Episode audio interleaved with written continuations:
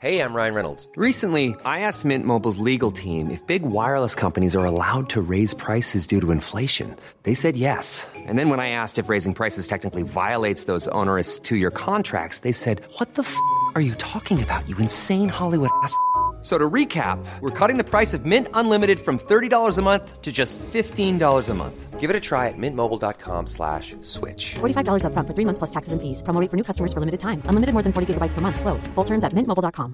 Quality sleep is essential. That's why the Sleep Number Smart Bed is designed for your ever evolving sleep needs. Need a bed that's firmer or softer on either side? Helps you sleep at a comfortable temperature? Sleep Number Smart Beds let you individualize your comfort so you sleep better together. JD Power ranks Sleep Number number 1 in customer satisfaction with mattresses purchased in-store. And now, save 50% on the Sleep Number limited edition Smart Bed for a limited time. For JD Power 2023 award information, visit jdpower.com/awards. Only at a Sleep Number store or sleepnumber.com. Millions of people have lost weight with personalized plans from Noom, like Evan, who can't stand salads and still lost 50 pounds. Salads, generally, for most people, are the easy button, right? For me, that wasn't an option. I never really was a salad guy. That's just not who I am. But Noom worked for me. Get your personalized plan today at Noom.com. Real Noom user compensated to provide their story. In four weeks, the typical Noom user can expect to lose one to two pounds per week. Individual results may vary. Medimexa Podcast. Bienvenido a un episodio más de Medimexa Podcast, en donde platicamos lo rápido y detallado para el nacional. Mi nombre es Oscar Cervantes, soy médico y te ayudo a que tu aprendizaje sea constante para el ENAR. Esto es un podcast médico enfocado específicamente en este episodio en temas para el nacional. Recuerda que nos puedes seguir en nuestras redes sociales como arroba Medimexa y también en nuestro canal de YouTube como Medimexa Academy. Si te parece bien, comencemos el conocimiento. El día de hoy estamos con una doctora de medicina interna otra vez que ya nos estuvo explicando anteriormente fibrilación auricular, un tema bastante preguntable para el examen de residencias y bastante bien explicado, la doctora Jessica Nanus. En esta ocasión nos va a hablar de neumonías, de neumonía adquirida en la comunidad. Entonces, ¿cómo estás, doctora? Buenas tardes. Muy bien, muy bien. Muchas gracias por volverme a invitar y espero que hayan disfrutado mucho la clase de fibrilación auricular. Creo que es de mis temas favoritos de explicar porque es un tema que tiene muchas clasificaciones y que si no lo logras entender, no lo vas a saber tratar y diagnosticar tampoco. Entonces, creo que es un tema de gran importancia y pues bueno, creo que escogí ahorita neumonía adquirida en la comunidad porque como te comentaba, es un tema que realmente como médico general o como médico especialista en lo que sea, vas a tener que saber por lo menos diagnosticar una neumonía y saber si tiene criterios de irse al hospital o no. Y eso creo que es algo muy importante que todos deberíamos de saber. Claro, sí, con, toda, con toda la razón tiene. Este, como tal, la, neumonía sabemos que es un trastorno a nivel de, de, vía aérea, a nivel pulmonar, que se va a estar presentando por ciertos patógenos que son adquiridos en, a nivel extra, extra hospitalario y a nivel intrahospitalario. Pero como tal, ¿cuándo podemos definir una neumonía adquirida en la comunidad? Ok, aquí es una pregunta muy importante porque eso va a cambiar nuestro manejo y eso va a cambiar nuestra perspectiva. Entonces, la neumonía adquirida en la comunidad es una neumonía que la gente adquiere fuera del contexto hospitalario.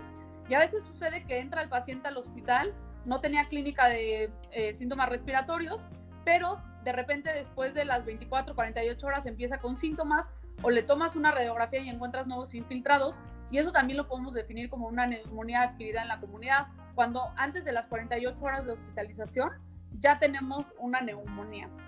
Otra cosa que es importante es que antes se usaba el término neumonía adquirida en la comunidad, neumonía asociada a cuidados de la salud, que eran estos pacientes que estaban en asilos, gente que trabajaba en hospitales. Pero es muy importante que ustedes sepan que esa clasificación ya se eliminó y ya no existe y ya no está bien utilizarla. La razón es la siguiente. ¿Qué hacíamos con esos pacientes? Decíamos, tienen exposición a agentes etiológicos resistentes. Y entonces eran pacientes que recibían una cobertura antibiótica muy elevada cuando realmente no la requerían.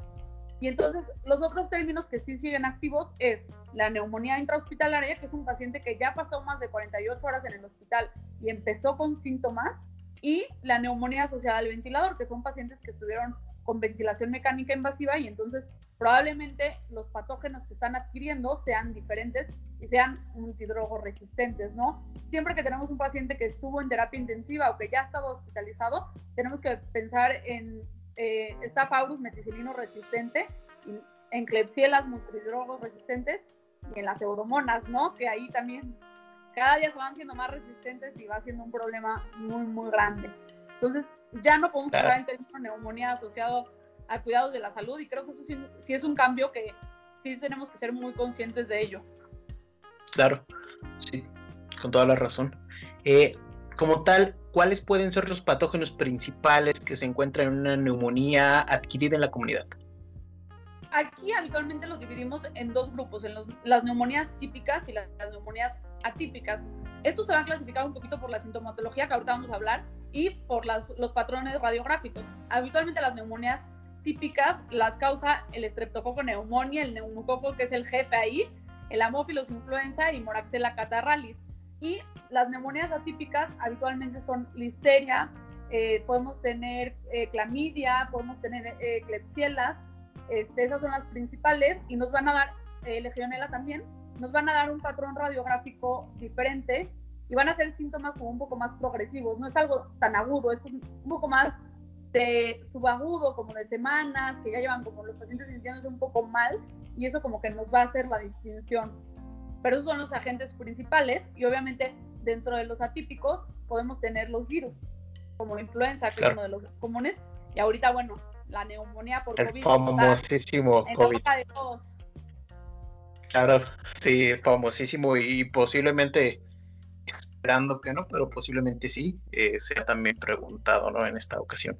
Este, como tal, ¿cuál puede ser la clínica que nos ayude a diferenciar de un agente, o más bien de una neumonía típica y de una neumonía atípica, doctora? Ok, en la neumonía típica, típica, lo primero es que son síntomas agudos.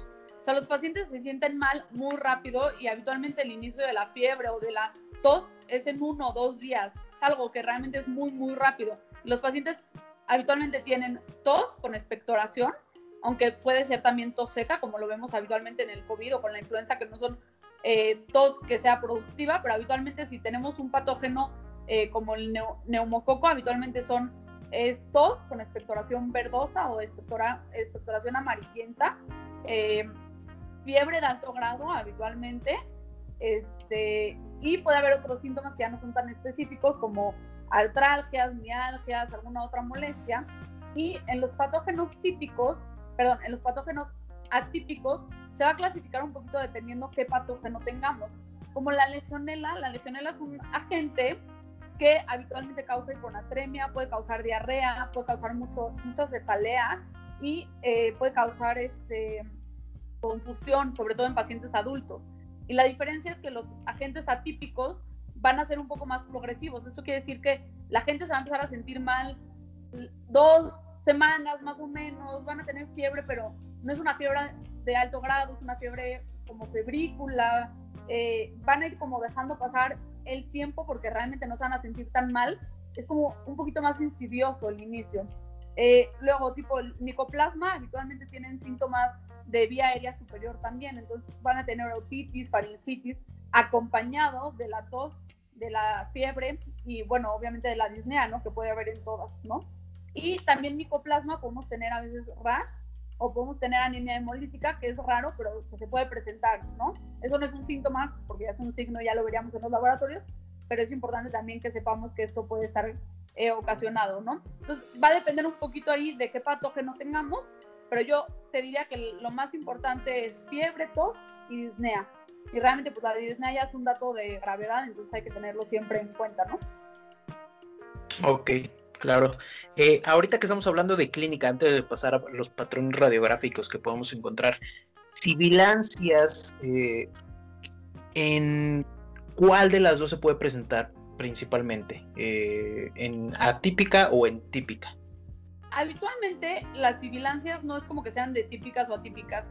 Habitualmente los virus son los que más dan sibilancias, pero lo que más vamos a ver en los signos es taquicardia, taquipnea, eh, la desaturación, que eso es algo que también tenemos que estar muy al pendiente y que igual ahorita como que con el COVID la gente está un poco más consciente de que qué es la saturación, cómo se la tienen que tomar, cuáles son los parámetros normales y ha hecho como un poco de conciencia en ese aspecto, pero es un dato que como eh, clínico siempre tenemos que verificar con un paciente con neumonía su frecuencia respiratoria, su frecuencia cardíaca, su saturación y habitualmente vamos a, oír eh, clínicamente si tenemos síndromes, ¿no? Como el síndrome de condensación, que habitualmente son los que se eh, detectan en los pacientes que tienen neumonías típicas como neumococo, y lo que quiere decir que la, la, neumonía o la infección está localizada en un segmento pulmonar y se hizo una, un, ahí, ¿no? Como una bola. Y entonces, habitualmente en estos pacientes podemos oír estertores, eh, disminución del, del, del, murmullo vesicular, este, podemos eh, oír alterada la transmisión de la voz y a la percusión oímos un poquito de mate. Las sibilancias no son características de nadie, porque las sibilancias lo que quiere decir o lo que representa es una inflamación de los bronquios. Y esto puede ser causado por una neumonía bacteriana, una neumonía viral o por cualquier agente etiológico, dependiendo qué tan inflamada esté tu vía aérea. Ok, perfecto. Eh, como tal, ya dentro de, de los patrones radiográficos, ¿cómo podemos diferenciar, obviamente, juntando con, eh, con epidemiología, tal vez, con, con, edad, que ahorita me gustaría tal vez regresarnos un poquito a, a, cuáles son las edades en las que se pudieran llegar a presentar ciertos patógenos, si hay alguna diferenciación. Eh, pero dentro de los patrones radiográficos, ¿cómo diferenciamos de una neumonía típica y de una neumonía atípica? Ok, habitualmente las neumonías típicas lo que vamos a ver es una consolidación. Habitualmente eh, vemos una consolidación, es más frecuente verla habitualmente en los lóbulos basales, pero puedes encontrarla donde sea y es una zona donde tienes una eh, consolidación que está como muy organizada, por decirlo así. O sea, no vas a ver eh, muchas consolidaciones chiquitas o no vas a ver como muchos infiltrados, vas a ver una sola consolidación y eso habitualmente es en las bacterias típicas. En las bacterias atípicas va a variar, depende de cuál estés hablando, pero habitualmente lo que ves son eh, más, más consolidaciones pequeñas o un poquito de infiltrado.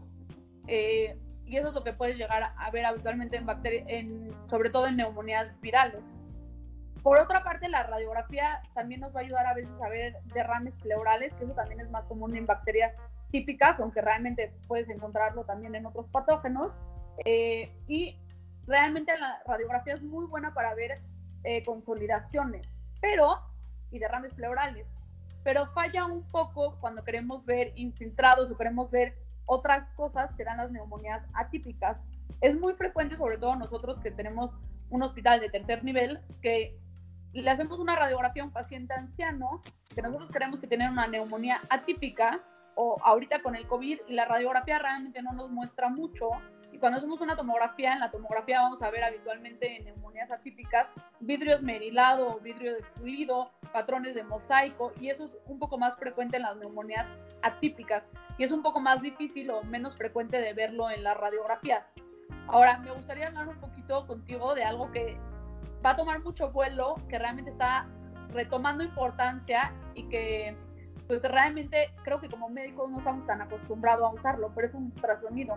El ultrasonido se ha visto que es muy específico y muy sensible para detectar cambios eh, pulmonares, para detectar neumonías, para detectar derrames pleurales y tiene una muy buena sensibilidad, muy buena especificidad. Es un estudio barato y es un estudio que se puede hacer en la cama del paciente y esto nos beneficia en pacientes que no podemos mudar o que tienen tubo y que es muy complicado llevarlos a una tomografía o las radiografías habitualmente cuando los pacientes están en decúbito, pues pierden un poquito de especificidad o de valor y entonces este es un estudio que nos va a ayudar a futuro y que ya se está empezando a usar para diagnóstico y para atención de neumonías y entonces creo que es algo que deberíamos de empezar a preocuparnos como doctores y empezar a estar un poco más habituados o empezar a estar un poco más conocedores de este tema porque es un tema o es algo que es operador dependiente, dependiente y eso es un problema.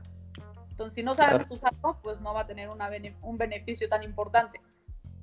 Claro, lo dice eh, principalmente porque por la por COVID y todo eso. ¿Qué? Lo del ultrasonido. Lo menciona por eh, las infecciones por COVID recientes que tal vez pueden llegar a tomar un poquito más de peso. Realmente ya es un poco previo al COVID y es algo que se empezó a usar en pacientes con terapia intensiva. Se hace algo que se llama POCUS, que es como un ultrasonido guiado y los, o sea, bueno, los de terapia intensiva detectaron que realmente es un método muy útil. Se empezó a utilizar en pacientes para ver si tenían líneas B de Kerlin, que eso habitualmente nos habla de derrames pleurales o de que el paciente está sobrecargado del volumen. Y pues de ahí empezaron a usarlo en otras cosas, como para ver si tenían o sea, derrame pleural, para ver si tenían alguna zona de consolidación, para ver qué tan eh, qué tanta carga de volumen le podemos pasar al paciente viendo la vena cava o otras cosas que ya pues, son como de otro tema pero así fue como se empezó, como se empezó a utilizar y creo que es algo que realmente va a tomar mucho vuelo el ultrasonido en general en todas partes. Ultrasonido para ver el riñón, para ver la vena cava, para ver el corazón, hacerle algo que llaman en terapia intensiva el ventaneo, que es ver rápidamente las cavidades cardíacas y ver cómo están funcionando. No es un eco como tal, porque no es algo tan, tan cuidadoso, no miden, no ven la FEBI, pero sí les da como una idea de cómo están funcionando las válvulas, de qué tan grande está el corazón, de si se está contrayendo de manera adecuada. Entonces, así fue como se empezó a usar en ultrasonido para otras cosas. Claro, perfecto. Ok, muy bien, doctora. Este, pasando un poquito a, digamos que un subtema, por así decirlo. Eh, ¿Cuál es la diferencia de un absceso pulmonar y como tal de una neumonía? Ok, o sea, la neumonía es simplemente una zona de consolidación, eso quiere decir una zona de infección que está conglomerada, que es moco acumulado. Y ya. Y habitualmente el empiema, que es lo que preguntas tú, que es un absceso que se forma en el pulmón, es una, eh, pues justo un absceso, y lo que quiere decir es que hay una capa que recubre esa infección y impide el paso de antibióticos a través de esta capa que forma la bacteria, y entonces la neumonía o la infección está con está dentro de, este, de esta pared que lo protege. Y ya no es entonces una consolidación nada más de moco que está ahí conglomerada, sino es una como un absceso, o sea, algo lo recubre y lo protege y adentro está la infección. No sé si me voy a entender. Sí, prácticamente sería algo más eh, localizado, ¿no? Por así decirlo. En clínica, eh, no sé si ahí nos pudiera sacar como confirmar o negar. Se puede observar, o bueno, más bien se puede escuchar como un soplo, como si fuera una ánfora, algo por así decirlo, se puede escuchar de esa manera. Habitualmente se dice que se oyen como un soplo tubárico, porque habitualmente puede ser que el centro esté un poco necrótico, esté muerto y entonces como que corre el viento, por decirlo así, como si fuera un chiflido. Pero realmente es muy difícil diferenciarlo con clínica y la mejor manera de diferenciarlo es con una tomografía y habitualmente para distinguirlo necesitamos una tomografía con contraste intravenoso y pues eso obviamente sí complica un poco más las cosas, pero lo que nos podría ayudar en la clínica son pacientes que habitualmente no mejoran con el curso de antibiótico, pacientes que habitualmente eh, nosotros damos 72 horas al antibiótico que haga su efecto máximo y esas 72 horas como que para que el paciente mejore. Y si tienes un paciente que ya pasaron las 72 horas, tu cobertura es adecuada, ya valoraste eh, si es adecuada para este paciente en particular, eh, ya recibió los antipiréticos y realmente el curso o la evolución no es hacia la mejoría, entonces podrías empezar a sospechar que este paciente tiene un absceso y entonces lo que pasa es que el antibiótico no penetra esta protección que está adentro de la infección y por eso no se está mejorando. Ok, perfecto. Eh, ya pasando un poquito a los criterios de gravedad, eh, en específicamente, ¿qué tanto se utiliza y para qué nos puede servir la escala CURB 65? Bueno, esa es una escala de las más usadas en el mundo y en México también. La ventaja de esta escala, y sí la usamos mucho nosotros como internistas, es que es muy fácil de realizar, la pueden hacer en cualquier lugar y no necesita tantos laboratorios, no necesita tanta valoración, realmente es algo muy sencillo de hacer. Eh, habitualmente lo que nos dice esta escala es Primero, el estado de alerta como está, que es la C. La C es de confusión. La U es de urea. La R es de la frecuencia respiratoria, que es en inglés respiratory rate. Eh, la B es de blood pressure, que es la presión arterial. Y 65 quiere decir más de 65. Más Cada de uno de estos puntos si están alterados, te confiere un punto. Y en caso de que no tengas laboratorios, que a, mí me pasaba mucho eso en el servicio social, que decía, bueno, pues no se ve confundido, su frecuencia respiratoria está bien, su presión pues, está ahí como más o menos, pero pues implicaba que yo tenía que mandar al paciente al hospital y eran horas de, de viaje y en un, o sea, en un transporte público y no sabía si lo iban a aceptar o no y pues no tenía la urea, ¿no? No tenía laboratorio. ¿Qué hacía, no? Entonces, hay un score que es modificado, que es sin la U, y entonces es CRB 65. Y es como un subrogado y se ha visto que tiene muy, buena efectividad y que se puede hacer equitativamente el CURS 65 y el... Lo que te comentaba es que al final con la escala de CURS lo que nos va a ayudar es a tomar la decisión de dónde manejamos al paciente. El, el CURS 65, si te sale en 0 a 1 es un paciente que se puede ir a casa y puedes manejarlo por externo. Si tienes uno, lo tienes que hospitalizar.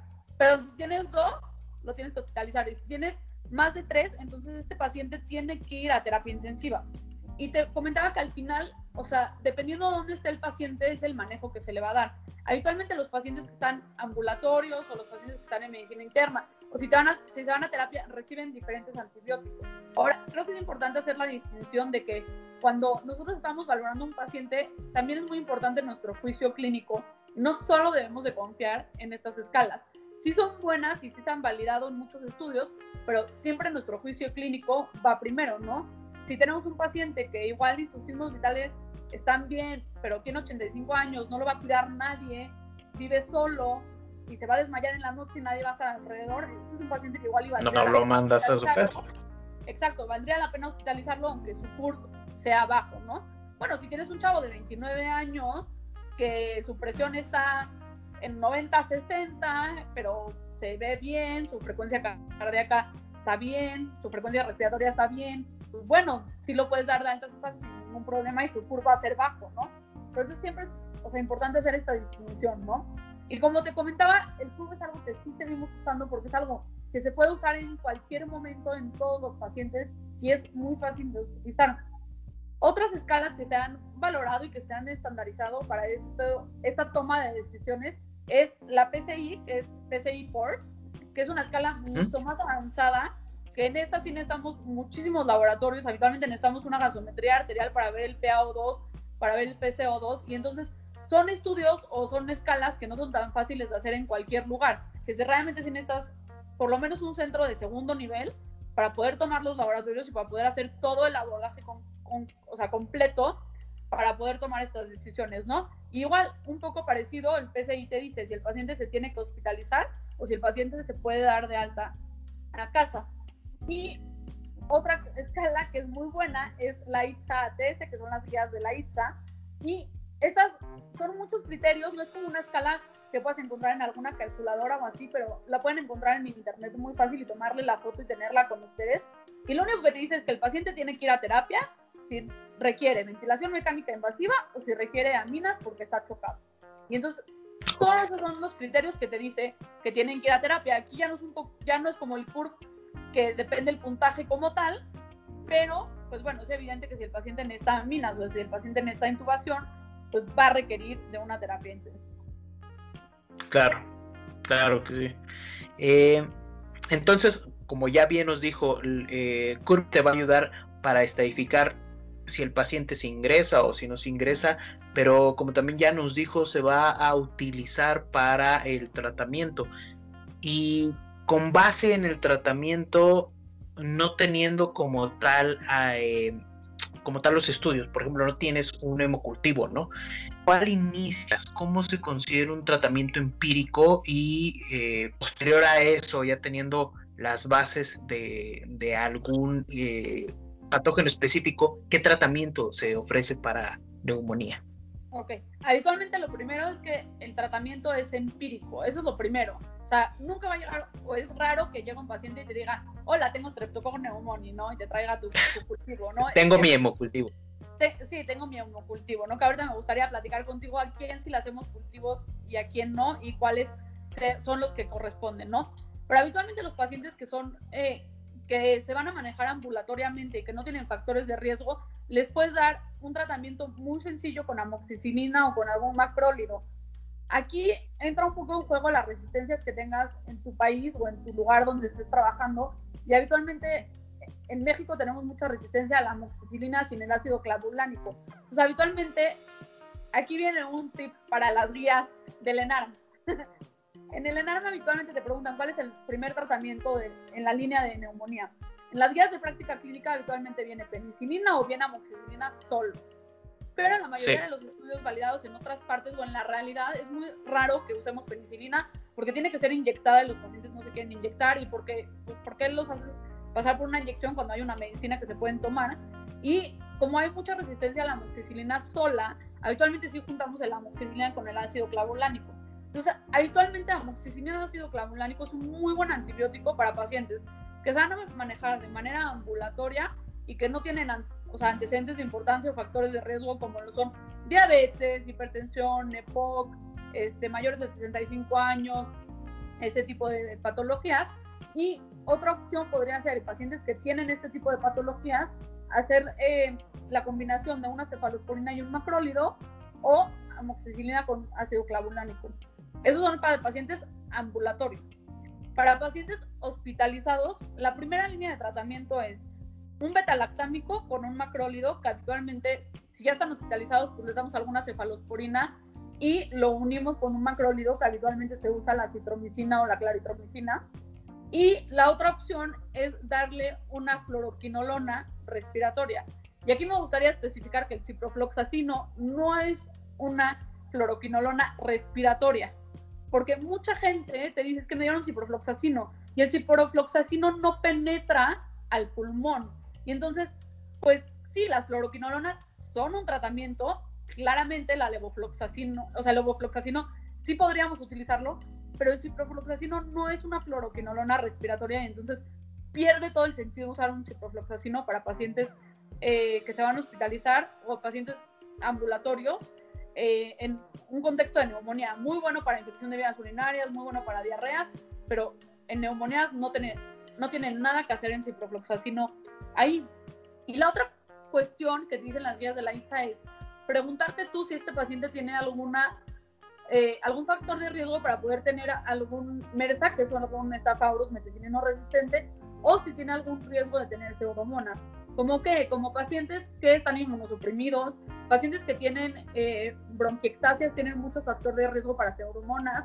Y entonces ahí tú lo que te recomienda es, si tienes un paciente que tú tienes la sospecha clínica por alguno de estos datos que pueda tener eh, una infección por pseudomonas o por un meticilino resistente, lo vas a cubrir con una cobertura más amplia para que te pueda cubrir estos gérmenes, pero a esos pacientes sí les tienes que hacer un cultivo de expectoración. Pero a todos los otros pacientes que tú no tengas esta duda y no les vas a dar un tratamiento empírico para pseudomonas o para meticilinos resistentes, realmente, a menos que estén graves en terapia intensiva, no requieren que les hagas, que les hagas un cultivo de expectoración. Y jugando un poco con lo mismo, los hemocultivos tampoco están indicados para todas las personas que se hospitalizan. Están indicados para pacientes que están graves o que tú sospeches de meticilinos resistentes o pseudomonas. ¿Por qué? Porque si tú ya los estás cubriendo contra eso, necesitas un cultivo que te avale que los puedes cubrir o un cultivo que te diga que no los tienes y tú puedas desescalar tu cobertura antibiótica. ¿Ok? También hay que tener en cuenta que los cultivos habitualmente tardan más o menos, dependiendo en qué hospital estés, pero 3, 5 días y pues eso obviamente no te puedes esperar a que llegue el cultivo para ver qué haces, ¿no? Claro. Sí, sí, claro, no te puedes esperar a empezar un tratamiento eh, antibiótico como tal, porque pues el paciente se agrava, ¿no? Obviamente. ok. Eh, tiene que empezar el tratamiento en el diagnóstico. Claro. Muy bien, doctora. Pues eh, digo, personalmente mi duda iba más hacia el tipo de tratamiento. Que cuando usamos eh, cefalosporinas, cuando usamos un macrólido, cuando usamos eh, una quinolona principalmente, pero considero que lo dejó bastante claro. es un poco, un poco a selección de criterio médico y juicio clínico. Y realmente, si tienes un paciente que se acaba de fracturar el tobillo, pues no le vas a dar una quinolona porque le, tiene el riesgo de que tenga una ruptura del tendón de Aquiles, ¿no? Si tienes un paciente que tiene 86 años y tiene prolongado el QT, pues probablemente darle una una, un macrólido no sea una buena opción para él. Entonces, ahí sí tenemos como que tener un poco de juicio clínico y la verdad es que las dos recomendaciones entre cuando tienes un paciente hospitalizado, darle betalactámico y el macrólido o darle una fluoroquinolona, se ha visto que es igual la efectividad. La única diferencia aquí o, o algo que sí he visto mucho que hacen es darle el betalactámico y la fluoroquinolona y eso realmente solo aumenta los efectos adversos y no da ningún beneficio. If you're looking for plump lips that last, you need to know about Juvederm lip fillers. With Juvederm Volbella XC and Juvederm Ultra XC, your lip look, whether it's subtle or bold, can last up to one full year with optimal treatment and no additional maintenance. Find a licensed specialist and see if it's right for you at juvederm.com today. That's J U V E D E R M.com. Add fullness to lips in adults over 21 with Juvederm Volbella XC or Juvederm Ultra XC. Do not use if you have severe allergies or a history of severe allergic reactions, or if you're allergic to lidocaine or the proteins used in Juvederm. Tell your doctor if you have a history of scarring or taking medicines that decrease the body's immune response or that can prolong bleeding. Common side effects include injection site redness, swelling, pain, tenderness, firmness, lumps, bumps, bruising, discoloration, or itching. As with all fillers, there's a rare risk of unintentional injection into a blood vessel, which can cause vision abnormalities, blindness, stroke, temporary scabs, or scarring. For full important safety information, visit juvederm.com. Hold up. What was that? Boring. No flavor. That was as bad as those leftovers you ate all week. Kiki Palmer here, and it's time to say hello to something fresh and guilt-free. Hello Fresh. Jazz up dinner with pecan-crusted chicken or garlic butter shrimp scampi. Now that's music to my mouth. Hello Fresh. Let's get this dinner party started. Discover all the delicious possibilities at hellofresh.com. Even when we're on a budget, we still deserve nice things. Quince is a place to scoop up stunning high-end goods for 50 to 80% less than similar brands. They have buttery soft cashmere sweaters starting at $50, luxurious Italian leather bags, and so much more. Plus, Quince only works with factories that use safe, ethical, and responsible manufacturing. Get the high-end goods you'll love without the high price tag with Quince.